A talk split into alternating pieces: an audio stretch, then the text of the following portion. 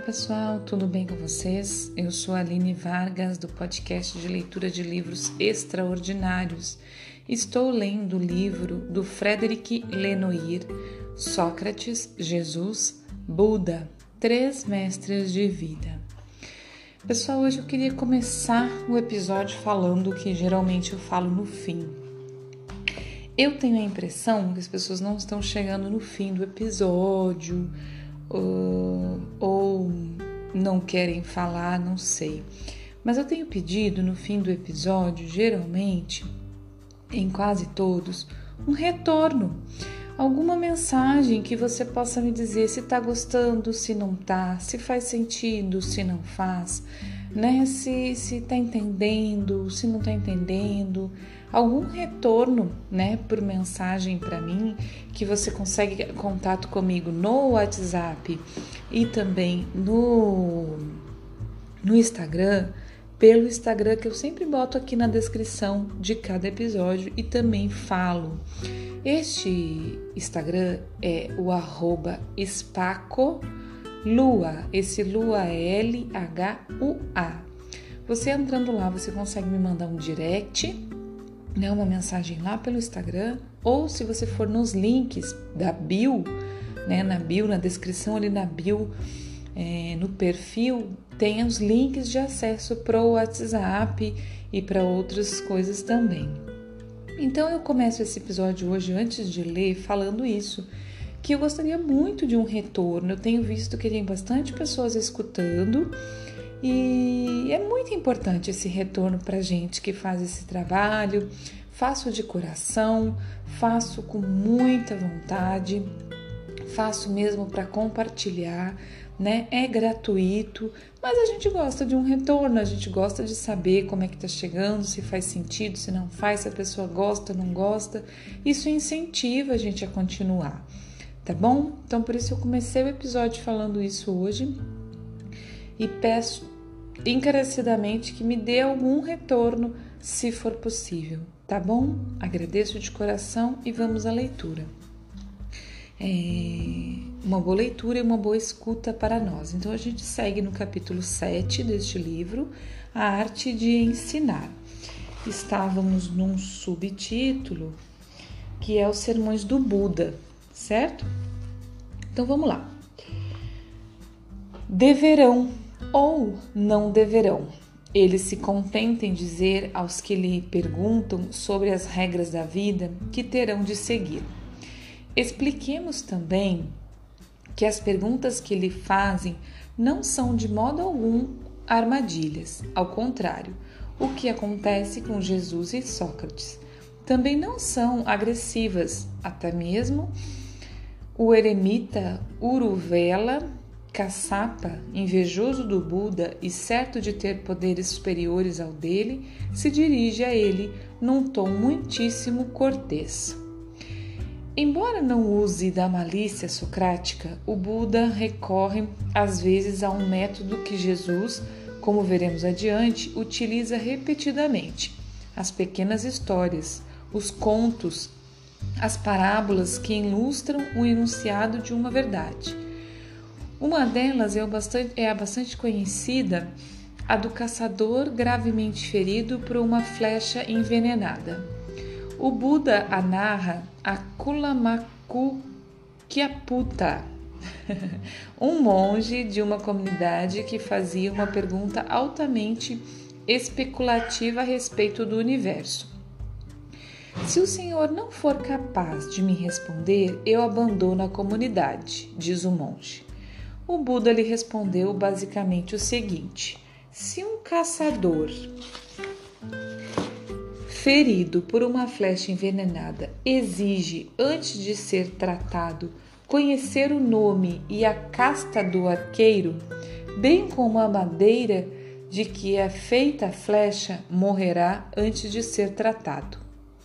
Pouco importa que o universo seja permanente ou impermanente eu ensinei como, li, como livrar-se da velhice, da doença, da morte, e do mesmo modo que, para salvar esse caçador, é preciso antes retirar a flecha, descobrir a natureza do veneno e o antídoto e depois fechar a ferida. Perder tempo especulando não serve de nada para quem quer ser salvo. Desde o início, o Buda pede a seus monges que divulguem os ensinamentos que lhes comunicou. Ó monges, parti agora. Ele lhes diz: Parti para agir pelo bem e pela felicidade dos homens, por compaixão pelo mundo, pelo benefício, pelo bem e pela felicidade dos deuses e dos homens. Que não seja que não sejam dois a partirem na mesma direção. Ensinai o Dharma e meditai sobre a vida santa e pura. Eles podem, então, divulgar seus ensinamentos à multidão que é preciso salvar do samsara, a roda das existências. Ele também lhes concede o direito, até mesmo o dever, de ordenar novos monges. Talvez eles não tenham seu carisma, mas podem falar como ele, de forma ainda mais fácil pelo fato de suas palavras serem deliberadamente impessoais. Aliás, isso está de acordo com seu ensinamento, que nega a existência de uma personalidade estável, de um eu permanente cuja descrição apresentaria um interesse qualquer. Esses ensinamentos são o que hoje chamaríamos de cursos acadêmicos. Até mesmo as historietas que os ilustram não são tiradas de uma história pessoal. São contos ilustrativos com objetivo didático, que se revestem de uma característica geral. Uma única prerrogativa é restrita ao Buda, a elaboração do Vinaya. Vinaya, acho que é isso, Vinaya. Conjunto das regras monásticas que ajudam os monges a sentir menos apego. Essas regras são progressivamente editadas em resposta a determinadas situações. Elas constituem o Vinaya Pitaka, uma das três cestas de ensinamentos do budismo. Nessa coletânea, cada regra é seguida da história que envolve sua promulgação e das precisões que o Buda transmite sobre sua aplicação ideal. Ponto. Vamos para um subtítulo: Os Encontros de Jesus. Sócrates foi o mestre do diálogo e da ironia. O Buda, o Buda privilegiava os sermões magistrais. Jesus tem a particularidade de ter recorrido a todas as formas de discurso e a todos os tipos de registro usando ao mesmo tempo o diálogo, a ironia, os sermões e também confidências, orações, parábolas, palavras de autoridade, com o desejo evidente de se adaptar aos interlocutores aos quais se dirigia. O ponto comum entre esses diferentes discursos é o uso do eu. Um eu que estala, um eu presente, sem falso pudor e sem falsa modéstia Jesus se manifesta, se entrega, ordena, implora, consola, mas sempre de um modo pessoal que, nesse sentido, difere radicalmente do discurso do Buda. Diferentemente também dos profetas bíblicos que o precederam.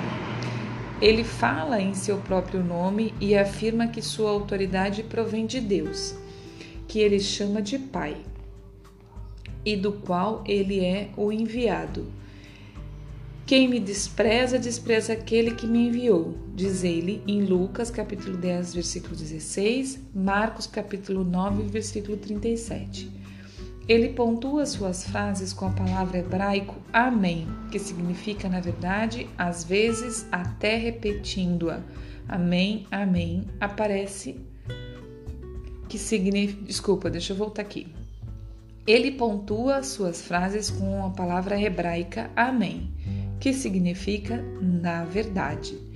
As palavras até repetindo-a, Amém, Amém, aparecem em 25 ocorrências do Evangelho de João, para insistir na autoridade do seu Eu vos digo. Ouvintes que foi dito aos antigos que declara à multidão que foi ouvi-lo quando pronuncia o sermão da montanha. Mateus capítulo 5, versículo 21 ao 48. E, e eu vos digo, acrescenta logo, afirmando assim a supremacia da palavra viva do presente sobre a tradição passada. É um modo de erguer a fé acima da lei, sem, contudo, tocar no que está no núcleo da lei judaica, o amor a Deus e ao próximo. Jesus fala com autoridade, mas não evoca certos temas estimados por outros profetas bíblicos. Assim é que jamais aborda o êxodo, a eleição e a salvação coletiva do povo de Israel. Como se quisesse virar a página de uma concepção coletiva do religioso em nome de uma mensagem nova, centrada na salvação individual que passa pela fé, pela confiança e pelo amor a Deus. Sua autoridade não admite contestação alguma. Ele é o mestre que tem como missão não suprimir as leis, mas reformá-las e mostrar-lhes o verdadeiro sentido. Eu não vim revogá-las, mas dar-lhes pleno cumprimento. Mateus capítulo 5, versículo 17. Ele cita as leis referentes ao crime, ao adultério, ao divórcio, ao perjúrio, à vingança e ao perdão, ao amor ao próximo. O acesso ao reino dos céus, ele clama, passa pela nossa justiça. Ele define o modo de usar da tradição que ele afirma querer reformar e sugere uma lei nova baseada no amor, na justiça e no perdão. Ele é categórico, Assim, todo aquele que ouve essas minhas palavras e as põe em prática, e as põe em prática, será comparado a um homem sensato que construiu a sua casa sobre a rocha. Mateus capítulo 7, versículo 24. E o evangelista assim concluiu a narração desse episódio. Aconteceu que ao término Jesus ao terminar Jesus essas palavras, as, multidões ficaram extasiadas com o seu ensinamento, porque as ensinava com autoridade e não com os seus escribas. Gente, tá passando rápido, né? Parece que eu recém comecei a ler, já tá chegando em 13 minutos. Então, por hoje é isso. Ah, é porque eu também falei bastante no início, né? É, já chegamos em 13 minutos, deixa eu ver. É, não adianta eu continuar muito, porque eu não vou. É, ainda falta bastante para terminar esse subtítulo. Então vamos deixar ele para amanhã mesmo, tá bom, pessoal? Então paramos aqui nessa parte da arte de ensinar que estamos em Jesus agora, certo? Então eu agradeço muito você que chegou até aqui. Um grande abraço, até amanhã Bom dia, boa tarde, boa noite.